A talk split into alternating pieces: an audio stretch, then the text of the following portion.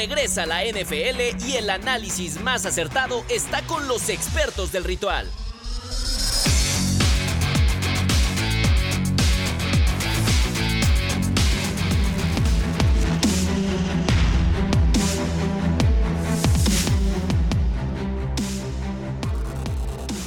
Hey, saludos a todos, bienvenidos a Ritual, el podcast.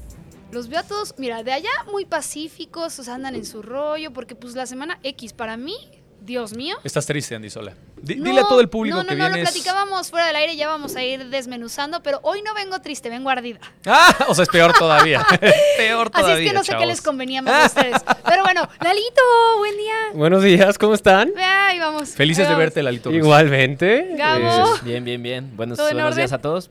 Todo en orden. Nos cuento Pues honor. sí, tú- ¡Emocionados! no ¡Qué buenos juegos el fin de ¿no? semana! Y tú vienes ¡Qué buenos juegos el fin de semana! Por supuesto que un sí. poco, eh, yo no ardido porque no es mi equipo, pero sí enojado por, por, Picado. por los, por, por los Cowboys. A ver, sí, las formas pueden cambiar, pero a ver, a mí me encantó este tema. Incluso creo que hasta favoreció el espectáculo el tema de la reprogramación del partido de los Bills, porque Sí. tuviste No. dos el sábado, dos el domingo, dos el lunes, doble dos. cartelera. Está No, espectacular. difiero, pero bueno. Bueno, a Lalo no le gustó, a No, mí me gustó bastante. le quitaron el foco a las águilas de Ah, Filadelfia. No, ya no, no están no, el prime time sigue siendo de Filadelfia, sigue siendo de Bucaneros. No se A Claro, mí equivoque. solo me gusta molestar Pero, te quiero harto. pero yo, yo a ti, yo a ti. A ustedes, de Ah, hecho. oye, gracias, Pero lo, único, lo a único que yo digo es, a ver, se toma esa decisión de aplazar un juego de la parte humana que aplaudo. Es una orden que llega directamente desde la gobernadora de Nueva York, recordando que Correcto. están en la parte norte, donde colindan con la parte limítrofe con Canadá. Ok, la parte humana la entiendo. Y no es contra los jugadores, sino para la afición. ¿Ya vieron el clima hoy? Sí, sí, O sea, está idéntico. igual. Pero no se espera tormenta. Ese Ah. es el tema. Es, es Ah. por la no, tormenta. no, no, pero perdóname, Ah, Lalo tiene ya- un punto. Yo es lo vi mismo. Está temprano mucho- las- mucho los menos. reportajes El- de el allá. estadio ya Es está casi limpio en. Entonces, este momento. ¿podemos hablar de, de lo- de los climas bajo cero Claro rápidamente? Vamos a hablar de los Sí, climas el clima bajo de cero, ¿O vamos más adelante? No, más adelante. Bueno, vamos a tocarlo en el partido ahorita. correspondiente. Sí, sí, ¿les más adelante. va, va, porque también tengo mi opinión. Vamos a arrancarnos con el sábado, que si bien habíamos dicho que era uno de los partidos más parejos, se desemparejó totalmente los Texans enfrentando Empezó parejo, a los Browns. ¿no? Sí, vaya, pero bueno, parejo. ya ves el marcador final de un 45-14 Sí, sí, sí. y dices, bueno, lo parejo no sé dónde estaba. Claro, pero bueno, a final de cuentas hablemos de un Joe Flaco que si bien venía haciendo muy bien las cosas, aquí se desmenuzó. O sea, Mm. se deshizo, se decayó y por el otro lado teníamos un CJ Stroud que venía haciendo las cosas muy bien en cómo se movía, cómo se arriesgaba, cómo entraba a las zonas complicadas. Creo que el tema de eh, esta mancuerna con Collis y Singletary lo siguen haciendo espectacular. El coordinador ofensivo que es Bobby Slowick eh, me parece que entendió perfectamente cómo atacar a unos Browns que pintaban a tener una defensiva mágica y resultó que los, eh, que los Texans parecía que llevaban ya varias semanas siendo el número uno en las defensivas, ¿no? Entonces, hay varias cosas que creo que tenemos que platicar. Es un partido súper interesante donde por primera vez llegan a, a los playoffs un eh, quarterback rookie y aparte un coach rookie, ¿no? Y ambos haciendo las cosas fenomenal. Sí, de Michael Ryan y del otro lado Exacto. CJ Sprout. A ver, hay que recordar que este partido, este duelo, ya lo tuvimos en temporada regular, Sí. que era, pues, quizás nuestro termómetro para conocer cómo llegaban estas dos organizaciones. La única incógnita era CJ Stroud, que no jugó en No ese duelo de temporada sí. regular. Pero se esperaba muchísimo de los Browns, y lo digo de forma... eh, pues no triste, pero sí quizás desencantado, porque cuando uno piensa acerca en la NFL y vienen las estadísticas, las estadísticas sirven de una sola cosa, y hay que dividir temporada regular de postemporada. Lo que hicieron los Browns en temporada regular fue espectacular. Sí.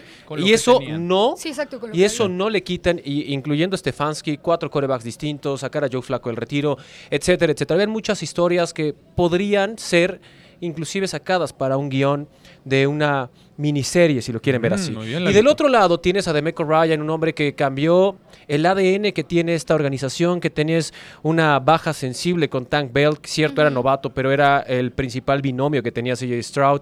Y cuando ves a dos novatos, porque no fue el único, tuvimos a dos novatos en esta postemporada y los dos salieron con A. O si lo queremos poner en parte numérica para entenderlo en nuestro, en nuestro 10. país, salieron con 10 ambos. Lo que hicieron los Browns llegaban como la defensa más dominante de la NFL, la más dominante. Y acabaron recibiendo 42 puntos. Sí, sí, sí. Madre mía. Del otro ¿no? lado lo hablaremos más adelante, pero Miami llegaba como la ofensiva más poderosa del NFL. Acabaron con 7 puntos. Madre mía. Pero esto es lo que te da la postemporada. Esto es lo que hace tan entretenido este deporte. Esto es lo que lo hace magnífico.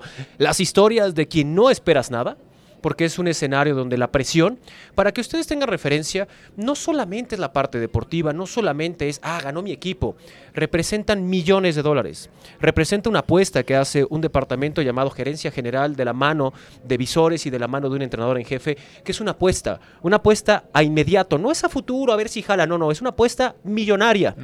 Hoy le sale a Texans, hoy le sale a CJ Stroud, hoy le sale también a, a- a Jordan Love. Jordan Love falló cinco pases, ya llegaremos a eso, pero es una locura lo que jugó Jordan Love. sí, sí. Un rating de más de 150 puntos.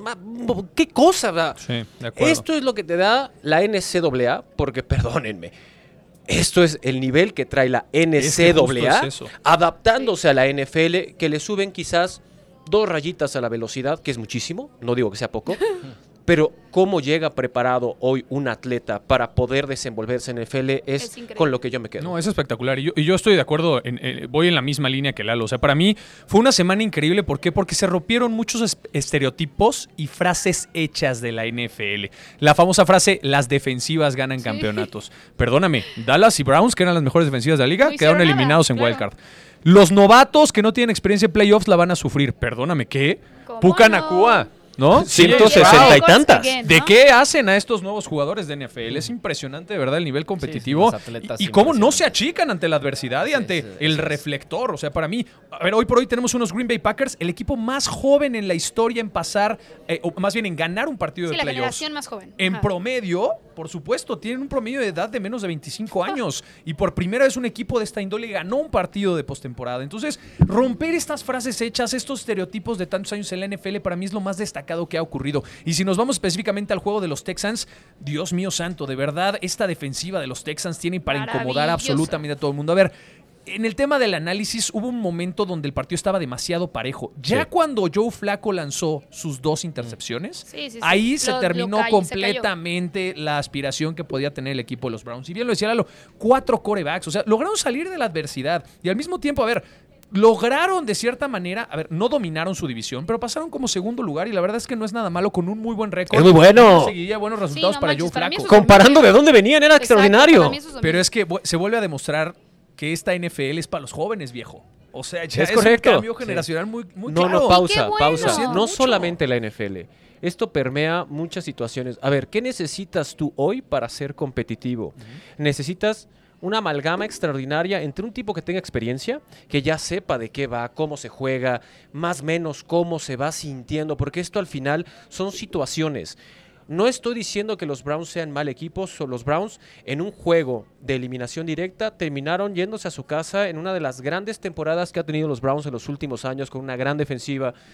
Pero al final es eso, son nombres que ya tienen experiencia, que pueden conjugarse, obtienen esa conjunción, tienen esa amalgama con los jóvenes, porque hay mucho terror en muchos ámbitos de, sí, tú chamaco, tienes que aprender cómo se hace para que después yo te vaya delegando la ¿Qué autoridad. crees? ¿Qué crees, chavo? Todo lo que ustedes creían está mal. No va acerca de algo numérico, va acerca de algo de capacidad. Quiten la edad y qué tan capaz eres para desarrollarte en ciertos escenarios o en ciertas situaciones. Sí. Yo extrapolo esto de un partido de NFL y lo pongo como referencia para todos aquellos que tienen terror, incluyendo en esta empresa, que tienen terror que los jóvenes Hagamos algo. Hagamos diferente. algo, porque no es que qué van a decir los de atrás, pues que le chinguen, papito. Oiga, yo no vengo Es por eso, su Lalo. Lugar. Y- y- Yo vengo a complementar lo que ya está haciendo y esto se ve reflejado en el campo. ¿Qué es lo mejor? Si yo gano solo, pues no me voy al NFL, me voy al golf, me voy al tenis, me voy a otro deporte individual. Esto es conjunto. ¿Y tú cómo puedes tener a un líder dentro de un conjunto que nominalmente un líder debería ser el entrenador en jefe, mas no siempre es el caso? Eso es de lo que A yo me agarro Por ejemplo, en y me Ryan aferro. tienes un head coach y un capitán ¡Claro! Exacto, tienes ambas. Y sobre todo Sí. tienes a alguien que conoce a una organización que es cierto es de las más jóvenes en la NFL. Ok, está bien. Históricamente ha sido perdedora. Ok, está bien. Está en una división débil. Ok, todo lo que me estás diciendo, cool. Quita todos esos elementos. Y Ponlos a competir. sí. Déjalos competir y veamos qué sale. ¿Es un escenario riesgoso? Cierto, pero es ahora o nunca. Y eso aplica para todos los escenarios. Exacto. Y Gabo, nada más para cerrar y para que también me des obviamente tu punto de vista es, al final, ya si lo vemos con esta estructura que estamos viendo, Joe Flaco no es que se haya quedado corto, es que las generaciones que vienen atrás Lo de él se lo están comiendo. Sí. No es que Joe Flaco haya dejado de tener los récords que tuvo en temporada, ni la Y te historia voy a que decir tiene que como tampoco. A ver, sí ¿no, ganó un? Super Bowl, pero tampoco ha sido el gran historia. coreback de una Al, al final yo creo No, que... bueno, ese Baltimore final sí, pero ese Baltimore llegó. pasada- Perdóname que te sí, interrumpa, pero hay que recordar ese, ese eh, caso específico de Baltimore. Baltimore contra San Francisco, Super Bowl, Nueva Orleans, apagón. ¿Cómo llega Baltimore a ese Super Bowl? Con el aviso del retiro de Ray Lewis. Y eso fue lo que aventó para arriba Sí, la moral de todo. todo el equipo y pudieron meterse a postemporada a la postre, llegar al A Super lo Bowl que y me ganarlo. refiero es, ganó el Super Bowl, le pagaron la millonada y no volviste a saber nada de Exacto, Flacco. no- no sabías ganó nada. nada. con Ravens, después pasó por los Sí. Jets, después pasó por otros equipos, llegó a los Browns. O sea, a eso me refiero, ¿no? No, a ver, al final de cuentas habíamos dicho la semana pasada que, que si Joe Flaco seguía teniendo los mismos errores que había tenido a lo largo de la temporada regular, el equipo iba a perder porque los Texans son muy precisos en el ataque. Lo que a mí me impresiona sí es eh, totalmente la parte mental de CJ Stroud, el aplomo con el que Ah, se para dentro de la bolsa, con la capacidad para enviar eh, pases precisos en espacios muy reducidos ante eh, los ataques de la defensiva. La verdad es que es, No es de rookie. impresionante. O sea- no, es, es- es de, de otro planeta lo que hizo eh, CJ Stroud y, y al ¿De final... qué planeta? ¿Melmac? Eh, De otro. No lo No, conocemos a mí me gustaría como ADN. de Saturno, No, como de Saturno. Pero Es- es, es el coreback más joven en la historia del Sí. NFL en ganar un partido de playoffs, 22 Sí. años. Extraordinario. Wow, Es una me joya. quito el sombrero, muchachos. Pero bueno, ahí están los Texans eh, dando un paso más, deja a los Browns fuera y nos vamos a ir así un poco al tema ya de los climas, Lo que por tus esto Browns. envuelve evidentemente el juego entre Miami y Kansas, que también fue, híjole, durísimo porque Miami había hecho una temporada bastante fuerte, pero sin duda creo que para mí en específico, quitando todas las lesiones que traen, porque sí traen un roster Mm. Ese bastante lesionado, eh, creo que el clima también No, no, eh, no también. Fue y el lo factor vimos, y lo vimos clave, Híjole. y a mí me parece que lo vimos clave en el tiempo que tardaba Tua en soltar el balón. Tardaba el doble de tiempo que tardaba en, en temporada regular. Sin duda, afectó. Ahora, la defensiva de Kansas aprovechó perfectamente el tema, sabiendo cómo estaba jugando y en dónde estaba jugando, para atacar, pegar, pegar. Ahora, imagínense con menos 30 grados o lo que haya Menos sido. no 27. importa, Empezamos, menos sensación 27 térmica. grados. Empezamos el juego a menos 6 grados con la la sensación de menos Te 26, acaba después descendió a menos 7 con una sensación de menos 28. Ajá. Pero a ver, no se dejen engañar por la parte numérica. No, no, lo de. Miami es el único equipo que se salva de lo que hemos visto de Wild Card. ¿Por qué? Y ahí va, y pueden no estar ustedes de acuerdo Claro, conmigo, claro, pero Lalito, ¿por qué lo voy a decir? Hay un momento de este partido en específico porque había mucho alrededor. Comenzamos y lo voy a hacer muy corto. El regreso de Tyreek Hill Sí. a un clima gélido después de vivir en Miami, en Miami Beach, hacían constantemente Playita. esa comparativa en- a lo largo de la transmisión. Ok, pero no es lo único. Hay partes específicas de Kansas City que se vieron, inclusive con Travis Kelsey, las manos más ¿Qué seguras tal? que tiene este equipo. Errores, ¿no? Botaba el Que, balón. no, no, que ni siquiera, o sea, le, le pasaba entre las manos. Y eso es el reflejo de la temporada. Ahora, ¿en Y qué momento? Sí. ¿En qué momento cambia este partido? Poniendo de contexto que es el cuarto partido en la historia más frío de postemporada. Ok, bueno, está bien. Quiten el factor frío porque fue un juego físico como lo ha sido a lo largo de toda la temporada. ¿Qué cambió? Wilkins. Es increíble. Tengo mucha gente que conozco, que le tengo mucho aprecio. Papá, te mando un saludo, le va a Miami. No podía creer que tu capitán en la línea defensiva cometiera ese error. Ese error de Wilkins es lo que a la postre abre el partido para que Kansas domine y sea el resultado tan apabullante como lo vieron. Kansas dominó el primer cuarto. Kansas no pudo en dos jugadas defender a Tyreek Hill. Dos. Le faltaron, le faltaron, bastaron, perdón, bastaron dos jugadas para empatar el partido. Sí. Una locura. ¿Qué se esperaba de este equipo de Miami? Que fuera profundo. Reitero, era la mejor ofensiva y la que más puntos metía. Claro. Se limitó porque la defensa de Kansas, y esa es otra arista que no se ha tocado, una la defensa locura. de Kansas subió su nivel. La ofensiva seguía haciendo las mismas cosas y las mismas madres que es Sí, tirarle los pases tienes a un Mahomes. fuera de serie que es Patrick Mahomes. Pero tienes Es a. Patrick Mahomes que en un momento donde Te tenía muchos, muchas ver. carencias. hay dos jugadas en específico que cambian el partido y ahí me callo. Dale. La de Wilkins y hay otra que esa era tercera y 30, que es increíble. Los habían sacado de zona de gol de campo porque era patear un árbol, una piedra. O sea, era imposible patear. La segunda, ya habías detenido a Mahomes. Tu linebacker hizo una lectura perfecta porque hay que decir eso. Miami jugó a la defensa extraordinario. Tres cuartos. El último ya fue una locura. Mahomes se escapa y eso abre la puerta. Eso fue lo que cambió el partido. Esas dos jugadas en específico, no se vayan a la parte numérica porque si no, No, no, dices, no, no, no. le pasaron por encima. Perdónenme. Los de Kansas deben estar preocupados. Cierto, Claro. avanzaron. Está bien. Sí, pero Sí. Como sea, hablando no pero deben estar preocupadísimos. que sí hay Eh, que en zona roja se quedaron con dos de Gabo, seis. Donde sí hay que darle un plus y esta otra, otra llave que podemos abrir es, si bien Kelsey no estuvo fino, ¿no? En sus recepciones, también es otra vez la versatilidad que tiene eh, Mahomes de encontrar Mahomes. receptores. O sea, encontrar a Rice, por ejemplo, me parece un presión. O sea, de verdad es Muy un bien. acierto. Oh, Isaiah ¿Quién hablaba de. Rice Y puede antes ser su wide receiver uno, ¿eh? Isaiah Pacheco es un partidazo. Supieron correr el balón. La ventaja de Kansas, y de- de- independientemente de la mala ofensiva que podemos ver en algún momento, es que tiene pa- dónde tirar. No, a Ha ver, modificado a su ver, estilo de juego. no Piensas en existe, Kansas y era Pero lanzar, yo sí ahora te puedo asegurar que este partido en otro esquema o en otro lugar gana o Miami. otro clima, tal vez lo hubiera ganado Miami hubiera sido un ¿eh? partido muy distinto, la verdad. O sea, al final de cuentas este tema menos 27 grados Sí, pero una fue, también culpa de Miami estar en esta situación. Claro, ellos perdieron contra los Bills. Ahí ellos solitos, se ganaron el boleto al lugar más complicado que Solitos podían se tener en pusieron los donde no playoffs. Estoy de acuerdo porque pudieron haber jugado Gabo. en su casa contra Búfalo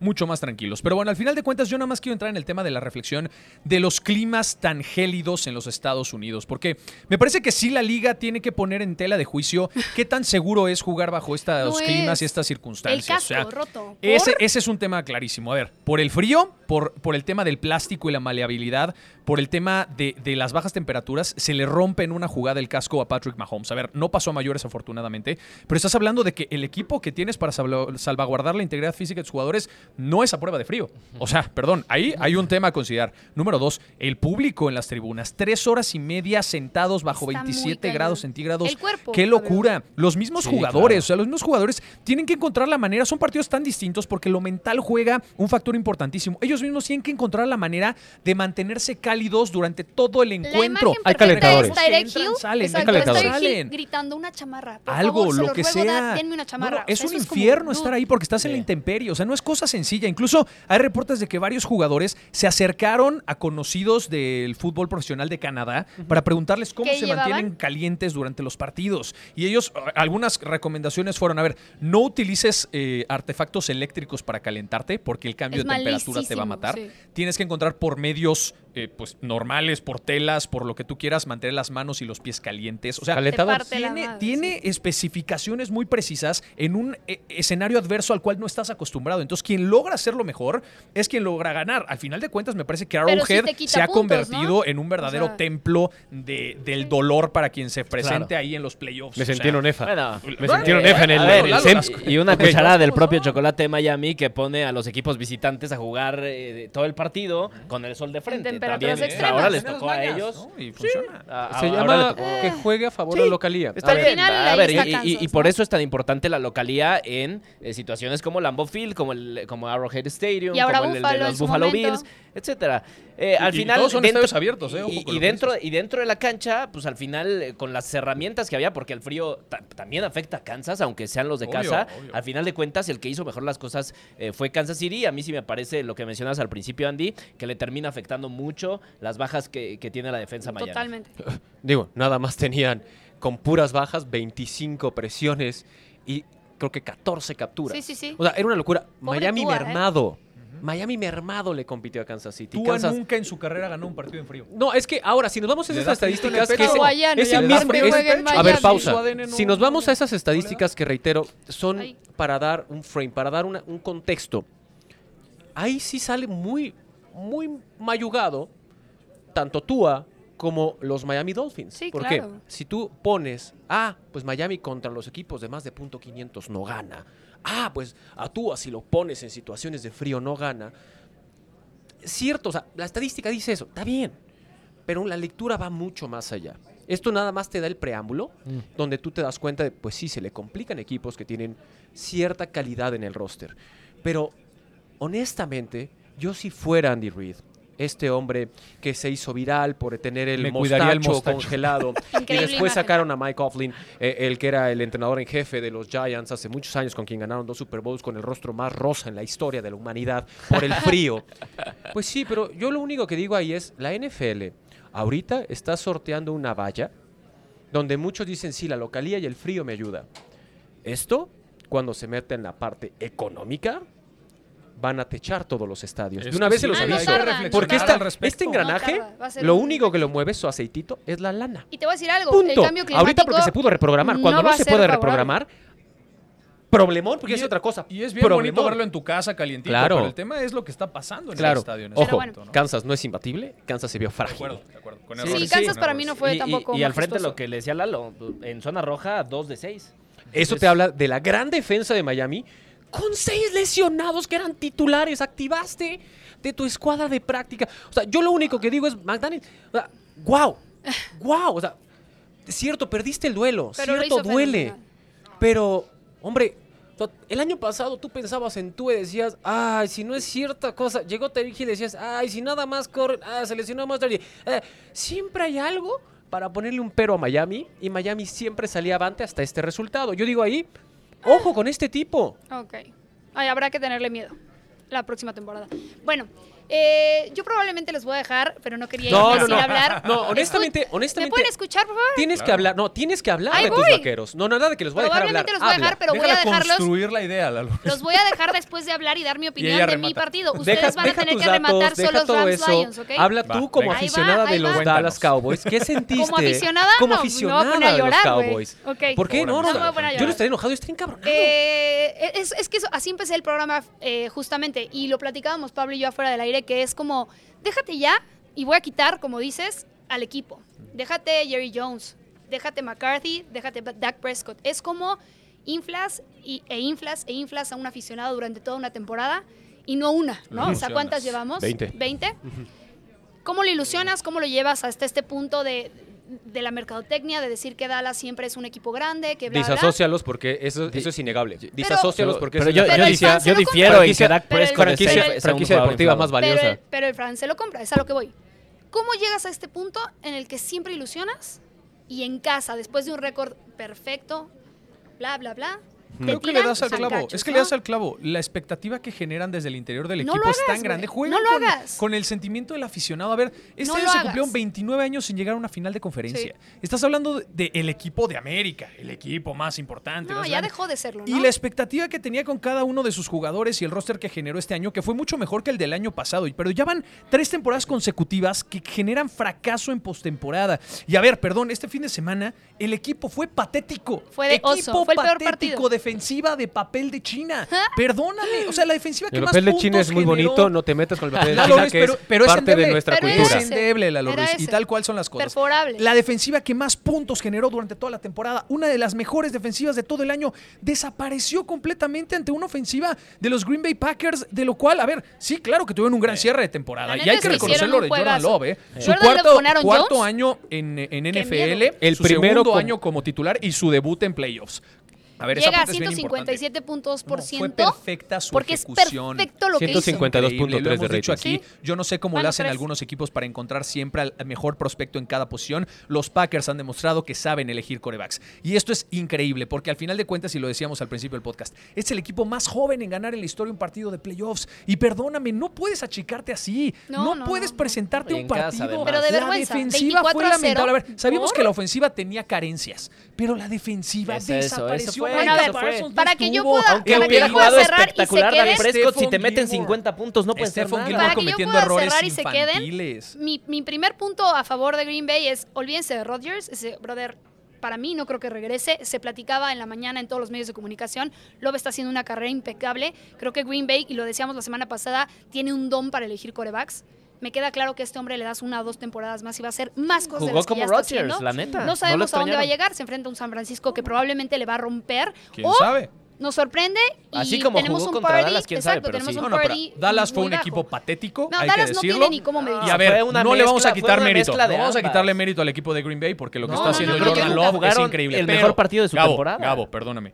Se vio mucho mejor No, Green Bay no, no, por Green Bay toda la cantidad de carencias que mostró el equipo de Dallas el fin de semana. por tú lo último vas a voy a ver cerrar con algo. ¿eh? Si hubiera sido el primer claro partido de. Green Bay que juega así, órale, te la compro. No, no, pero no, Green no. Bay viene jugando así Sí, desde la sí, semana 12. Pero estás en, en tu casa. no, Estás a ver, de acuerdo, no te estoy diciendo por que no tenía que ganar este partido. Y voy a hacer un drop de mic para que te quedes a la batuta de este podcast. Es lo único que me medio movió y digo, a lo mejor tengo esperanzas, es que hoy en la mañana en la conferencia de prensa donde Dak, eh, de, donde Dak Prescott sale a hablar del tema, dice. Yo creo que el problema también es mío. Y si van a poner la cabeza de McCarthy en la mesa, que pongan la mía. A ver, qué bonito. No, Habla de su liderazgo, pero eso no, significa eso que sea el eso 100% no- eso no es liderazgo. Disculpa, a ver, No, no. No, no, no. Alguien tiene que pagar los platos pausa, pausa, pausa, Alguien pausa. tiene que pagar los platos. A ver, lo que es un hecho es que McCarthy se va a ir. Eso es un Claro. hecho. Eso es un hecho. Ahora, que salga Dak Prescott a dar esto me parece que es la inercia. Dak Prescott es el capitán, pero yo no voy más por liderazgo. Se les olvida que los vaqueros tendrán que pensar seriamente en extensión de contrato de Dak Prescott. Si Dak Prescott no sale a decir eso, tú le das elementos a la organización para decir no rindes en postemporada y no sales a dar la cara cuando Sí, no rindes en postemporada. Entiendo lo que dices. Ojo, pero yo pienso siempre muy mal y eso No. va de la mano Claro. Pero, de- no, pero un interés personal. aventarle, aventarle la culpa O sea, todavía de la tiene años de derrota contrato, a Dak. Sí, Prescott esta semana me parece patético. O No, sea, no, no, no. podemos culpar a Dak Prescott. No, de hecho sí puedes. Es un elemento no. importante. No, de hecho sí No, puedes. El- no, a tuvo- no ver, tenía ni tiempo para lanzar. la zona No. común es siempre echar la culpa. al La, No, no, línea, no. la A línea ver, ofensiva no fácil. funcionó en A ver, absoluto. no, no, no, Y los no. millones que estás invirtiendo en otros departamentos. Ojo, este No, partido para los aficionados de Dallas es tan doloroso y genera tanto enojo por la única y sencilla razón de que honestamente este año no fueron inflados. Este año realmente era un equipo muy competitivo. Cuando Le tú pones, otras cosas al fan. cuando tú pones en perspectiva no una promesa, sino ejecuciones continuas en casa, te da a ti una media para hacer tu evaluación, ¿no? Ves el partido contra Green Bay, ojo, Dallas no perdió. Fue superado Exacto. por Green Bay. sí, no le de quiten mérito a Green Bay. O sea, Nadie por le está favor. quitando mérito a Yo Green estoy- No, no, Bay, es que Lalo. a- a- aquí pero estás enojo- hablando de Dallas, No, un no, no. Dallas consolidado Me da en un igual. proyecto que lleva muchos años y estás hablando de un Sí. debut Me da de igual. tu coreback Me da lo un mismo. equipo tan joven. Dallas no Perdóname, perdió yo- solo, yo- fue yo- superado. Dallas le dio Yo también muchas entiendo lo que oportunidades a. Green Bay de lucirse. No. Yo también entiendo perfectamente lo que dices, pero si ves el partido, te das cuenta que Green Bay dio el mejor partido en muchísimo tiempo. Lo Jordan no de fue zona roja, espectacular. claro. La, la- la línea ofensiva de, de Dallas está bien, no funcionó. No es tanto culpa de Dak Prescott. Lo atacaron muchísimo y apenas tenía tiempo para lanzar. Eh, la defensiva, que era el punto más fuerte de Dallas, tampoco funcionó, pero también obligada por un Jordan Love que fue muy preciso, que tuvo mucho, mucho temple, que tuvo mucha madurez y que tuvo también a un corredor eh, que funcionó de manera espectacular. Claro, a todo Ahora, pasado es muy fácil. pausa. Pero No, los nombres de Vean- los jugadores, vean, ve el nivel de la vean y analicen el partido y en qué momento cambia absolutamente la dinámica de este partido. Todo estaba muy parejo, muy parejo, ¿Cómo, cierto, Lalo? 14-0. Lalo, muy Green Bay parejo. metió s- Pausa. seis, pu- o sea, en, en si- siete series ofensivas, seis fueron de suma de puntos. Sí. Al inicio, al arranque del Sí. juego, como nunca estuvo parejo. Pausa, pausa, pausa. Primer cuarto, Dallas tiene una, serie, una sola serie ofensiva en todo el primer cuarto. Arranca el segundo cuarto y Dallas tiene su segunda serie ofensiva en ese segundo cuarto, que viene en una intercepción que se dan cuenta que habían hecho down y lo tocaron porque si no era un pick six que regresaban a Prescott. A ver, yo no le quito la presión que debe existir a la organización de los Vaqueros de Dallas porque es un fracaso por donde se le vea. Ni una captura No de le quito eso. Pausa. ¿Y yo? No voy en contra de Micah Parsons. ¿Viste cómo hicieron pedazos a Micah Parsons? Estaba alineado, alineado de los dos lados de la Estaba, línea. Primer Fue- holding que le marcan fue- en dos temporadas Fue completas. dominado. Y eso no te habla acerca de que Micah Parsons bajó de nivel. Perdóname, no es cierto. No. Te habla acerca del dominio que tuvo Green Bay en la línea ofensiva. Que eso se traduce Fue más estratégico. en, en- en una mente mucho más capaz Que la de- eh, que la de que la de McCarthy. Mike McCarthy, a de Ma- acuerdo. Matt LaFleur le dio una cátedra a McCarthy cuando el pupilo supera al maestro. Eso es lo que Yo- se yo- deben yo, llevar. te dije la semana pasada, eh, Pablito, que el punto débil de estos Cowboys eran el entrenador. Ojo, Y me ahora. dijiste que no. Ahora, ¿El entrenador? O sea, perdieron por el entrenador. Sí, Yo creo que sí. a ver, No, inclusive, inclusive, cuestiones. inclusive Incluyendo yo le quito, incluyendo yo le quito una, una responsabilidad tan severa al entrenador porque tú no puedes hacer que tus jugadores ejecuten porque los ¿Quién- jugadores no ejecutaron. ¿Cuál es el claro No, no puedes ejemplo de que que el entrenador estaba más No, metido en el partido que sus mismos jugadores? Hay una jugada en tercera oportunidad en el campo de Dallas que están haciendo sustitución defensiva. Jordan Love se percata, ojo, su primer playoff, se percata con la presión en Arlington de visita. Ay, Dios mío. Se percata y saca la jugada rápida. ¿Quién pide el tiempo fuera? Lo pide McCarthy, porque los están agarrando en la sustitución. Ojo, yo no estoy diciendo que solamente sea culpa de McCarthy. No, McCarthy, se, no, tiene, no McCarthy se tiene que ir porque ya le diste un lapso de tres años en donde el común denominador es wild card. Y tú al ser Dallas, al- tú al ser Jerry Jones, tú al ser un aficionado a uno de los equipos que más jale tiene fuera y dentro de los Estados Unidos, eso no se puede permitir. Habrá muchos que festejen llegar a Wildcard y ser eliminados. Para ellos, el estandarte es otro, la tabla es otra. Ahora, se tiene que ir sobre todo con los nombres que están disponibles. Ojo, ya empezaron con este juego hipotético a colocar a Belichick ahí. A ver, pausa. No estoy diciendo que no vaya a pasar. Estoy diciendo, Pero suena interesante, dele, ¿no? dele, ojo, Suena Belichick interesante. con este Suena equipo, interesante. Belichick te lo hace campeón de Super ¿Por qué Bowl. no querrías hacerlo ahora? Pero- ya la gestión entre pero- Belichick y, y- y Jerry Jones ya sería otra cuestión. Ahí la parte divertida será, Jerry Jones, ¿qué egos. tanto, ¿qué tanto estás dispuesto a ver a tu equipo levantar el Vince Lombardi y qué tanto estás que dispuesto a que- dejar y delegar Exacto. cosas que históricamente tú has hecho, no lo has hecho tan mal, porque si algo hay que ponerle de palomita a Jerry Jones es que es un genio en el draft. Es un genio. pero de ahí en no, fuera, fuera de la Y- cancha y es su- buenísimo, Y ¿eh? su De ahí en franquicia fuera- es la más costosa del mundo. o sea, Sí, sobre el Real Madrid, sobre lo que quieran. O sea, yo por eso digo, si es un fracaso, algo tienen que hacer. Fue muy doloroso para Dallas. No se van a ir todos. Pueden pensar inclusive en un sustituto de Prescott. Está bien, piénsenlo. No, Prescott te Siempre dio una cuando- temporada de calidad MVP. Tiene Sí. que haber una decisión Sí. ejemplar. Una.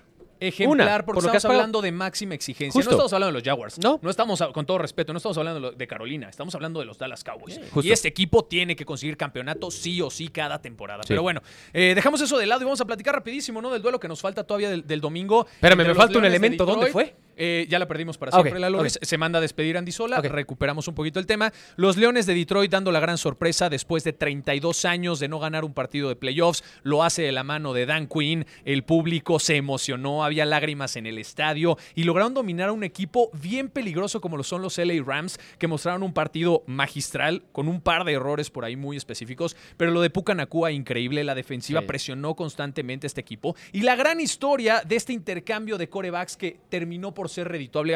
A ver, para mí el que más sufre aquí en algún punto es Matthew Stafford. No lo revela, evidentemente, en los medios de comunicación, pero tantos años tratando de llegar con el equipo de sus amores y nunca lo consiguió. Y ahora se enfrentó a ellos y fue Jared Goff en esta segunda oportunidad en la liga quien demostró que verdaderamente tiene para tratar de buscar cosas interesantes. A mí me encantó de verdad lo que se vio por allá en Detroit. Y hoy por hoy, para todos aquellos que son amantes de la historia de la Cenicienta, Detroit tiene que ser el elegido, muchachos. ¿Cómo vieron ese juego?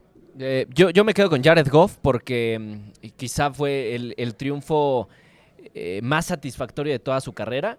eh, después de, salir, entre comillas, por la puerta de atrás de- del- conjunto de los Rams. No fue un partido espectacular de Goff, pero en los momentos precisos, en los momentos que más importaba, no se equivocó y eso le dio la posibilidad a su defensa de terminar deteniendo a, una, a- a ofensiva de los, de los Rams. Entonces, eso y, y con Dan Campbell, que eh, su agresividad se mostró sobre todo en una eh, en, en un pase de, de Jared Goff para Monra Sam Brown en segunda y nueve para terminar de amarrar eh, el partido ya para comerse eh, el tiempo. Entonces me parece que este equipo sobre todo, más allá de que sí tiene muchísimo talento, está muy bien liderado. Trae la mística, Lalo Ruiz. Híjole, a ver, espero lo tomen con la intención que se va a decir esto. Cuando tú piensas en equipos dentro del NFL, hay equipos que brillan más que otros, ¿no? Perdón, con todo respeto, Detroit no es uno de esos equipos que acaparen reflectores, que detengan la prensa, que sea un equipo históricamente ganador. Y eso es lo que lo hace llamativo en estas instancias, llamativo entre comillas. Si tú ves un partido, y hablo desde mi perspectiva, no la del resto, puede que esté equivocado, pero esta es la mía.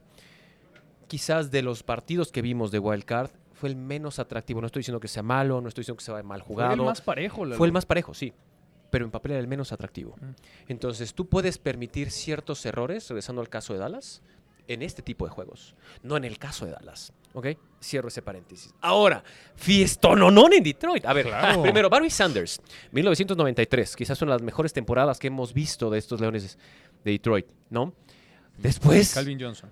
Bueno, también estuvo Calvin Johnson, Megatron, eh, pero digamos son, son instancias distintas, ¿no? Son, hay un lapso donde brilla, compite, desaparece, ilusionaba con Megatron, ilusionaba con el señor Stafford, no pasó nada. Y otra vez los mismos aficionados fue el... "Uta, Mi equipo otra vez no va a pasar nada. Hasta que llegue esta temporada, hasta que está Dan Campbell, hasta que están los resultados y dices, ok, aseguraron recibir al ganador entre Tampa Bay y Filadelfia, porque va a haber otro juego en Detroit. No se pierdan eso de, perspectiva. Increíble. Eso es Muy merecido. wow. Ahora, el partido. superó Dan Campbell a Sean McVay. Pues Wow. En el papel Wow. Cuando Sean Sean McVay se McVay equivocó. Sí, cuando en el papel tú dices, cierto, olvídense de la edad, olvídense, eso es un número. Pero tú dónde compites y a partir de, esa, de ese fogueo, tú tomas experiencia, te vuelves un mejor entrenador, jugador, BTC, etc. En teoría, si tú compites en un Super Bowl y ganas un Super Bowl, por default tienes cierto camino recorrido que puedes ayudarte o echar mano de en estas circunstancias de wild card. Recuerden cómo cerraron los Rams. Dios mío, los Rams. Puka Nakua está bien. ¿Y qué me dices del corredor? Otra primera selección del que nadie hablaba. Williams. Y madre mía, Kylen Williams. Dios mío. O sea, eso te habla de que ya viene la renovación. Porque no se olviden que es año de reconstrucción de los Rams. Ojo, y reconstrucción. Y, talento. que tú en reconstrucción estés en wildcard, compitas, perdiste. Sí, estás en año de reconstrucción. O sea, no pierdas eso de perspectiva. Partiendo de eso. A ver, no puedes abuchar a Matthew Stafford. No puedes abuchar en el caso de que Goff hubiese ido a Los Ángeles. No los puedes abuchar. Primera circunstancia, ¿y por qué carajos no los puedes abuchar? Ellos no pidieron los cambios. Ellos son una pieza en este tablero que dijeron, tú te vas para acá, tú te vas para allá, no te estoy preguntando, agarras a tu familia y te vas para allá, compa. Sí, que pero tú para o para regreses mal, después Stafford de un dejar... estandarte en Detroit. Para Esta- bien o para Stafford mal. y que se vaya a otro Megatron equipo era lo y sí único el bueno. Super Bowl, pues, Sí, pero- ver, pero la Yo gente, la ahí- gente siente que Stafford no terminó de, de dar el ancho en, en su, en su equipo. Pues la, la gente debe ser más autocrítica porque era una calabaza el equipo que tenía Stafford. No, y Stafford era buenísimo. 5 mil yardas por temporada, una cantidad sea, de impresiones. yo no la puedo- vez que jugó con el, con el hombro en el- con el dislocado. hombro dislocado, o sea, O sea, yo no puedo el entender. Sí, yo no sí. puedo entender cómo lo abucheas y que tengas tan corta memoria. Puedo entender que no le aplaudas cuando llegue de visita. Está bien, Sí, pues sí. es tu rival. Abucharlo me parece que es una falta de memoria. es parte de meter presión. Eso, no es, estar en eso, campo no es, adverso. eso no es meter presión, eso es ser ingrato y perder Pero bueno, A ver, muchísimo la- la, memoria. La Pero gran bueno, en fin. noticia es que después de tanto tiempo, los Detroit Lions ganaron. Dan Campbell tenía 15 años, hoy tiene 47, la última vez que los Detroit Lions ganaron Sí. un partido de playoffs. Y viste, viste cómo lo seguían en la transmisión al único ticket holder. ¿Qué tal? 66 años. yendo al 66 estadio o algo años yendo al estadio. Sí. El señor tiene 80 y fracción, no recuerdo el nombre, se hizo viral. Neta, lo único que yo sí voy a poner sobre la mesa es aplaudirle a la afición de Detroit. Sí. Madre mía, aguantarte 30 años de pura basura. Y no estoy diciendo que los jugadores que hayan jugado ahí sean malos, pero el resultado al final es lo que impera.